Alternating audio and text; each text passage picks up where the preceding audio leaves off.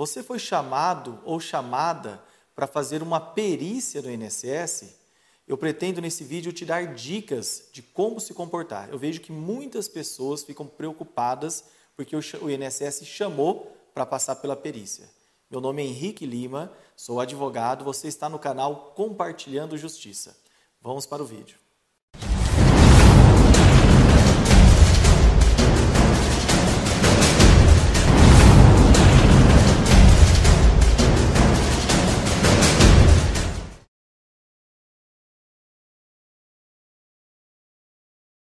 Então vamos direto ao assunto. Você foi convocado para uma perícia no INSS. Para quem que essas dicas servem? Fique atento, são muito importantes. Para quem está fazendo o pedido inicial do auxílio doença, o que, que é isso? Imagina que você foi lá, está trabalhando, por exemplo, registrado, carteira assinada, ou está no período de graça, né, que é quando você continua vinculado ao INSS, mas sem contribuir. Então você ficou doente e ligou no 135 ou a empresa te encaminhou para o INSS. Então você vai fazer a sua primeira perícia. Essa dica vale para você também. Ou suponhamos que você já recebeu o auxílio doença durante um período e agora eh, ele já tem a data que você vai receber até o dia, por exemplo, 30 de setembro. Um exemplo. Você sabe que alguns dias antes você tem que pedir prorrogação. Quando você faz o pedido de prorrogação, você passa por uma perícia. Serve para você também esse, esse vídeo com as dicas. Ou, que é o caso que está tendo muito e que tem causado muita angústia nas pessoas, você está lá recebendo há anos uma aposentadoria por invalidez, ou às vezes até um auxílio doença por uma ordem judicial, o seu processo já acabou, o processo judicial já acabou, e você está lá recebendo do INSS. E de repente chega a tão terrível cartinha te convocando para a perícia. Essas dicas são valiosas para você. Fique atento. O que, que é a primeira orientação? Leve atestados emitidos perto da data da perícia. Não leve coisas antigas, exames tão antigos, atestados tão antigos. O que, que eu quero dizer com esse bem próximo? Imagina que a sua perícia é daqui cinco dias. Você não vai chegar lá, se você puder, né? Você não vai chegar lá com um atestado que foi emitido há 90 dias. Ah, meu atestado é de seis meses, já tem 90 dias. Você, o, o seu atestado está dentro da validade? Está. Mas olha, eu vou falar isso porque na prática o que a gente vê é o seguinte: quando você vai com atestado quentinho, que saiu do forno, os peritos dão um peso, dão uma olhada diferente. Então fique muito atento a isso.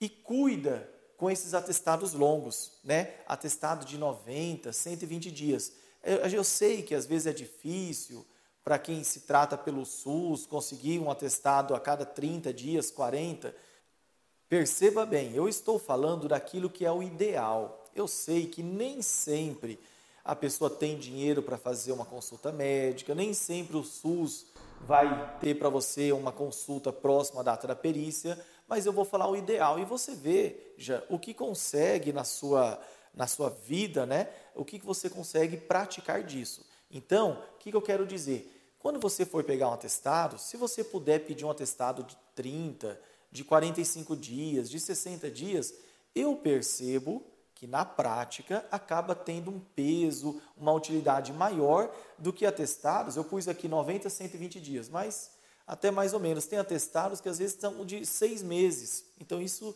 às vezes não é legal. E pior ainda é aquele atestado com prazo indeterminado. Você levar lá, é, isso é muito comum, por exemplo, no caso de psiquiatras eles dão lá um atestado, sugiro afastamento por tempo indeterminado. Isso é ruim. Eu entendo que o tempo indeterminado quer dizer que é um tempo longo, é mais de seis meses, é mais de dois, três meses. Mas na prática, o INSS fica podendo fazer o que quiser. Por quê? Fala, olha, é indeterminado, então eu vou determinar que é dez dias, sabe? Então, ainda que você tenha esses atestados, peça para o seu médico um atestado com prazo determinado, com prazo fixo e de preferência que não seja tão antigo. Com relação aos exames, as pessoas falam, doutor, quanto tempo vale o exame? Vale 30 dias? Vale um ano? Não existe na lei, não existe em lugar nenhum quanto tempo vale um exame. Né? O exame é o quê? É como se fosse uma foto daquele momento em que você fez o exame de como estava a sua saúde. Eu falo que mais ou menos, é difícil a gente dar data exata, mas uns seis meses, um exame que tem até seis meses, é legal. É claro que depende. Se é uma fratura, às vezes, é, seis meses ainda é pouco tempo. Dependendo do tipo de problema, às vezes seis meses já é muito antigo, mas é um, é um critério. Mais ou menos seis meses é, você pode acabar adotando isso. Olha que interessante. Tem pessoas que, que vão à perícia e levam apenas, as, a, apenas os atestados, né? Olha, doutor, está aqui meu atestado de 60 dias. Leva para o perito do INSS. Só que chega lá, é, eu vou falar para você mais adiante, vou até adiantar que cada perito é de um jeito. Quem já passou por perícia sabe. Tem aquele, é ser humano, tem aquele que é gente boa, que é legal, que é atencioso, tem aquele que não olha na cara, tem aquele que é de outra especialidade. Então, cada um é de um jeito. A minha orientação, então, é vá preparado, porque você pode, e vá otimista, porque você pode cair com um perito que seja atencioso e ele vai querer ver o que você tem de tratamento. Então, o que eu sugiro para você? Leve receitas e notas fiscais que comprovem que você está tratando. E se é o caso de fisioterapia, suponhamos que seja um problema na coluna. Provavelmente, se é um problema na coluna, você faz fisioterapia. Ou um problema no joelho, você deve fazer uma fisioterapia, provavelmente, depende do seu médico, é claro. Leve declaração. Declaro que o paciente, é, fulano de tal, fez nos últimos dois meses é, 32 sessões de fisioterapia para melhorar o seu problema no joelho. Declaro que ele precisa continuar sob pena de agravar. Uma declaração, o fisioterapeuta faz ali à mão mesmo. O que, que isso mostra? Né? Tanto a receita como a nota fiscal, que você está tratando. Eu digo que, às vezes, é, você tem um atestado lindo lá para o médico, só que o perito fica, mas será que ele, ele realmente está sentindo dor? Será que ele realmente está tratando, está cuidando? Então mostra, porque eu, eu sempre falo para os clientes, falo, olha, não abandone o tratamento. Porque tem gente que fala, ah, doutor, eu sinto dor, eu sinto tudo, mas eu parei de tratar. Para o juiz, né, para o processo, para a perícia do INSS, o que importa muito é documento. Então, faça, é, é, faça prova disso, leve tudo o que você tiver, porque a gente entende o seguinte, que dificilmente uma pessoa que esteja de má fé, alguém, ou seja, alguém que não está doente, e que quer só receber do INSS, dificilmente essa pessoa vai passar os aborrecimentos de ficar ali na perícia, né? Na perícia não, na fisioterapia, atrás de exame, atrás de médico, porque isso é chato, é cansativo. Então, quando a pessoa se submete a tudo isso, eles percebem que ela está doente, né? Que ela está tendo aquele problema. Então, olha, que interessante. Cada médico é de um jeito, eu falei isso antes. Tente mudar o posto de atendimento. O que, que eu quero dizer com isso? Tem pessoas que falam, doutor, eu não consigo. É, eu, eu, fui lá, fiz uma perícia no posto, lá na, no INSS da rua tal, e eles negaram. Daí eu entrei de novo com pedido e negaram. É, é claro que é vinculado muitas vezes pelo endereço, mas tem pessoas que conseguem né, é, agendar a perícia em outros postos de, de atendimento do INSS. Por quê? Se é um posto de atendimento grande, nas grandes capitais, muitas vezes lá tem vários médicos. E não quer dizer que você fazendo de novo a perícia, você vai cair com o mesmo médico. Mas pode cair com o mesmo, e daí você perdeu tempo. Já se você consegue agendar num outro outra agência do INSS, em outro posto, a chance de você cair com um médico que é mais legal, que é mais humano, né, é muito grande. Tem pessoas, eu tenho clientes, inclusive, que chegam a fazer o pedido em outro município, né, em outra cidade, porque acaba espalhando, né? Por exemplo, no caso de bancários que a gente atende bastante, acaba espalhando quando um consegue, ah, eu consegui lá no, na cidade tal, tem um doutor que ele, gente boa, ele, ele reconhece o nexo causal, ele dá o código B91, então eu vou lá. Então, tenta né, descobrir se o perito de tal lugar é bom, não é. Ah, isso que eu estou falando. Falar, ah, mas doutor, não deveria ser tudo igual? É, deveria, é igual na justiça. A lei é a mesma. Os juízes deveriam jogar tudo igual, mas a gente sabe que na prática, dependendo do plantão que cai, né, é, cada juiz é de um jeito. Então, fique atento, procure se informar e tente mudar o posto do INSS onde você vai fazer perícia, ok? Espero que você esteja anotando e gostando dessas dicas, tá? Mais um cuidado importante. Cuida com a forma como você vai à perícia, tá? Por quê? Não é que você vá mentir na perícia, mas tem pessoas que falam: ah, eu tenho que ir lá é, suja, fedida, eu tenho que ir muito arrumado. Você tem que avaliar bem qual é a situação, né? O que eu digo, por exemplo, eu tendo muitas pessoas com problemas ocupacionais, né? com problema nos ombros, com problema às vezes no punho, no cotovelo, e essas pessoas, em regra, imagina a situação, a pessoa tem um problema ali no, no ombro. Daí a mulher vai fazer uma perícia toda escovada, com aquele cabelão armado, né, bonito lá, todo liso.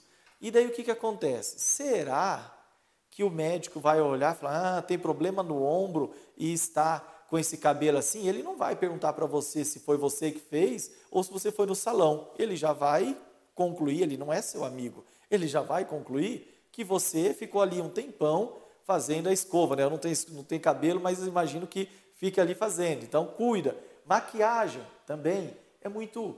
Tem que tomar cuidado com isso, né? A mulher às vezes fala que tem um problema é, no, no cotovelo, né? E fica um tempão ali na frente do espelho. Então, avalia como você vai. Eu coloquei ali, cuidado com a roupa.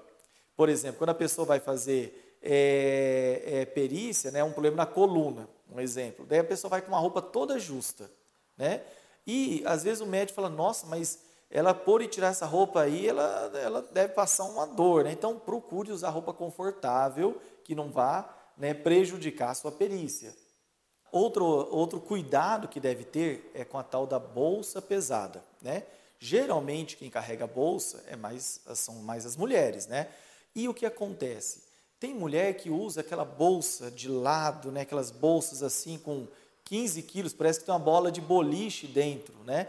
Cuida, por quê? Às vezes o seu problema é um problema no ombro, no punho, né? É, na coluna, no joelho, daí você está com aquela aquela mala sua de, de mudança que você carrega tiracolo e o perito já vai olhar e falar, ah, não pode, não pode carregar peso, mas está aí com essa bolsa. E às vezes você nem usa aquela bolsa no dia a dia. Foi só naquele momento que você quis levar na perícia para ter bastante espaço tal. Então, cuida com isso, com essa bolsa. Tá? Agora, o que, que você faz? Leva uma carteira de mão, aquela carteirinha de mão, é, com os exames, sabe aquela, aquela sacola de plástico que carrega o, o, laudo da ressonância magnética? Usa aquilo ali, tá? E daí você é, mostra para o perito, dependendo da gravidade, leva até alguém com você para carregar esses exames, tá bom? É, outra coisa, capacete. Né? O homem chega lá com capacete, fala que está com problema na coluna e chega com capacete. Às vezes, é, o que, que, é o ideal? É que ele nem ande de moto, né? que ele nem ande de moto, que ele ande de ônibus tal, pra, por causa do, da batida na, na coluna. Então, tome cuidado com a forma que você vai se apresentar à perícia, tá? Uma dica importante: fale do seu problema. Não espere ser perguntado. É claro que eu falei antes, existem vários tipos de médicos. Tem uns que dão abertura e outros que parece que você não existe. Ele só olha seu atestado e fala que você está bom. né? Mas é, tome cuidado e fale o seu problema. Tente puxar assunto, tente quebrar o gelo ali. Por quê? Tem pessoas que, que eu pergunto, e aí, mas você falou isso? Você ah, ele não perguntou. Olha, o médico tem uma fila de pessoas para atender. Se não for você, de alguma maneira, tentar entrar no assunto, relatar, ele não vai te dar atenção, né? Não que ele é mal, mas é porque ele está ali, está corrido, está sem tempo, né? Ele está acostumado no batidão, né? Então tenta você falar, ok? Então essa atenção. Seja educado, pelo amor de Deus, seja gentil, tá? Eles são seres humanos, os médicos. Não adianta chegar lá achando que porque você está de cara feia, de cara amarrada, você vai conseguir alguma coisa. Não é assim. Seja educado. Às vezes ele não está num bom dia. Eu já vi casos que o perito foi com a cara da pessoa, aquele perito com fama de mal, né? Ele foi com a cara da pessoa e, e acabou a pessoa conseguindo um benefício lá, o auxílio doença por seis meses logo de, de cara, né? Então, assim, tome cuidado, seja gentil, seja educado, não adianta a grosseria, tá? Mas, se mesmo com todos esses cuidados, você teve o benefício cortado, né? O que, que resta? Eu vou fazer outro vídeo, falar com você em outro vídeo sobre isso, né? No nosso canal Compartilhando Justiça. Mas você tem três opções, né? Você pode, são as, as que a gente usa, né?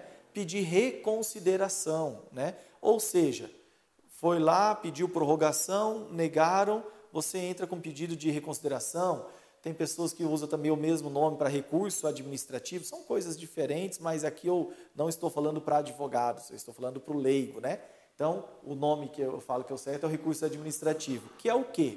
É, um, é uma forma que você preenche você mesmo, sem advogado, um papel no INSS falando o seu problema, anexando o atestado. Tem pessoas que têm um resultado bom com isso e outras não. Ou você pode fazer um novo pedido de benefício, tem que esperar 30 dias de quando cortou e fazer um novo pedido de auxílio-doença. Às vezes dá certo. Procure outra agência, igual nós falamos. Ou até você pode é, buscar o processo judicial, tá? Então esse é um caminho, ok? Espero que tenha sido claro. Por favor, se você, principalmente, esse vídeo eu pensei muito em ajudar aquelas pessoas, principalmente é o que mais me procuram, aquelas que estão lá recebendo já há algum tempo do INSS, é, aposentadoria por invalidez tem bastante gente. Esse, recentemente, eu acho que nos últimos dias aí já foram quatro que nós tivemos que atender, pessoas que estavam aposentadas por invalidez e por conta desse decreto do, do presidente, é, foi, foram chamadas à perícia e às vezes as pessoas chegam lá sem exame, sem atestado, sem nada. Ou, outro grave caso, a pessoa começou a receber, tem oito anos o benefício. Oito anos. E daí ela é chamada para fazer a perícia e vai, corre e faz exame. Quer dizer, ela tem um buraco de oito anos sem fazer nenhum tratamento. Então, vale uma dica. Nunca abandone seu tratamento. Por mais que seja chato, coloca lá na, na folhinha, né, na agenda. Ah, duas vezes por ano, pelo menos, eu vou renovar meus exames, pegar um atestado, guardar, porque você não sabe quando você pode ser chamado. A aposentadoria por invalidez não é um benefício definitivo. Ele depende de você estar inválido. Meu nome é Henrique Lima, nós estamos no canal Compartilhando Justiça. Eu tenho meu site henriquelima.com.br, onde eu tenho vários artigos que eu escrevi e outros vídeos também, onde você pode ter mais informação. Meu interesse é te ajudar nesse momento angustiante, que é aquele que em que chega a cartinha do INSS, tá bom? Conte comigo, quero, quero te ajudar, tá bom? Compartilha com seus amigos o vídeo. Muito obrigado.